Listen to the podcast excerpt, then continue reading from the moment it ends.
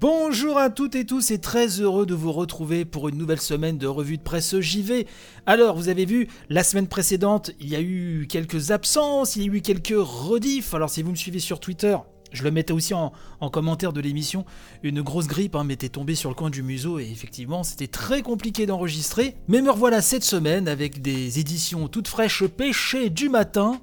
Alors avant d'attaquer le sujet principal de cette émission, trois petites brèves donc pour démarrer euh, avec tout d'abord un événement Play, Play, Play. Hein, ça c'est pour le 23 mars.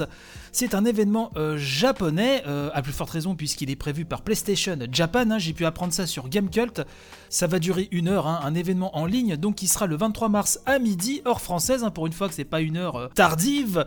Et donc cela va causer de FF7 Remake Intergrade, vous savez, cette version complète avec un, un petit scénario supplémentaire mettant en scène hein, sur PlayStation 5, et ça va causer aussi de Resident Evil Village, oui Resident Evil 8, l'occasion peut-être d'en apprendre plus euh, sur ce huitième volet tant attendu, et sur donc ce scénario additionnel pour FF7 Remake. Donc voilà, ça ce sera pour le 23 mars.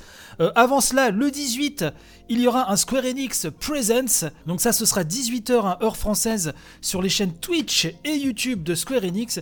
On devrait en apprendre plus sur euh, le futur hein, de la licence Life is Strange, avec très certainement la révélation euh, du nouveau Life is Strange. Donc, euh, également des nouvelles sur les nouveaux titres de Square Enix Montréal, sur Outriders, sur le, le maudit hein, Marvel's Avengers, sur le 25e anniversaire de Tomb Raider.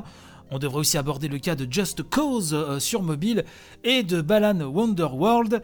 Voilà, donc tout ça c'est le 18 mars à 18h. Et enfin, euh, dernière petite brève assez importante, surtout si vous êtes abonné au Xbox Game Pass, puisque 20 jeux Bethesda ont été ajoutés sur Xbox et PC. Oui, une belle liste hein, avec euh, du Doom, du Wolfenstein, du Dishonored, etc. etc. Donc ça, c'était c'est arrivé vendredi dernier. Une vingtaine de titres du catalogue Bethesda.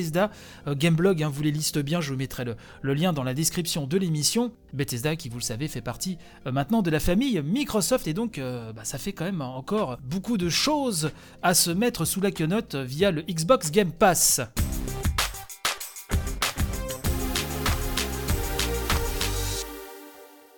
Mais euh, bien évidemment, euh, l'actualité euh, qui a, surtout si vous êtes un vieux comme moi, qui a retenti énormément sur les réseaux, c'est Dotemu et Tribute Games hein, qui ont annoncé un nouveau beat'em up Tortue Ninja.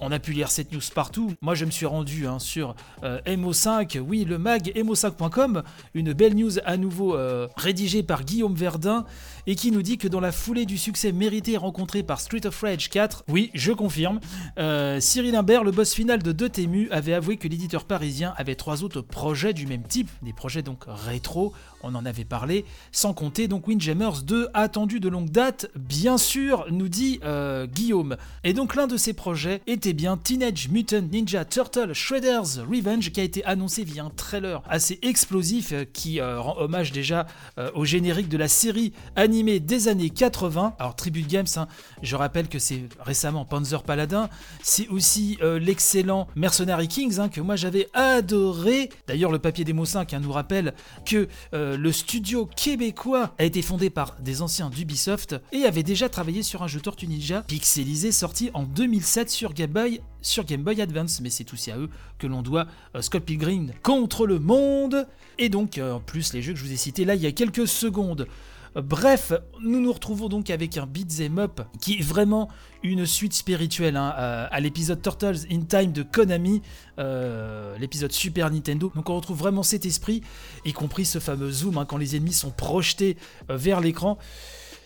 Euh, c'est assez, c'est assez joli, ça reprend vraiment l'esprit des années 80, ça reprend l'esprit de ce jeu Konami qui était l'un des plus beaux, je trouve, de, la Super Nintendo. Et vraiment, c'est une bande-annonce à voir effectivement, euh, ne serait-ce également pour le générique hein, qui est à nouveau interprété par Mike Patton, euh, qui était le, chanteur original du générique euh, pour la version américaine hein, du dessin animé qu'on a bien connu, nous les vieux, dans les années 80. Mais voilà, on ne sait pas quand sortira donc ce Tortue Ninja, hein, Shredder's Revenge. On sait que sur PC ce sera via Steam, on imagine que la plupart des consoles seront arrosées.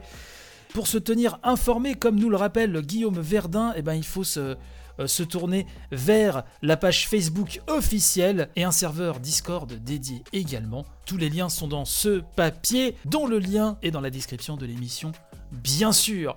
Voilà, c'est à peu près ce que je voulais vous dire pour cette édition. Euh, n'hésitez pas à partager un maximum. N'oubliez pas, c'est super important et je remercie grandement ceux qui partagent au quotidien.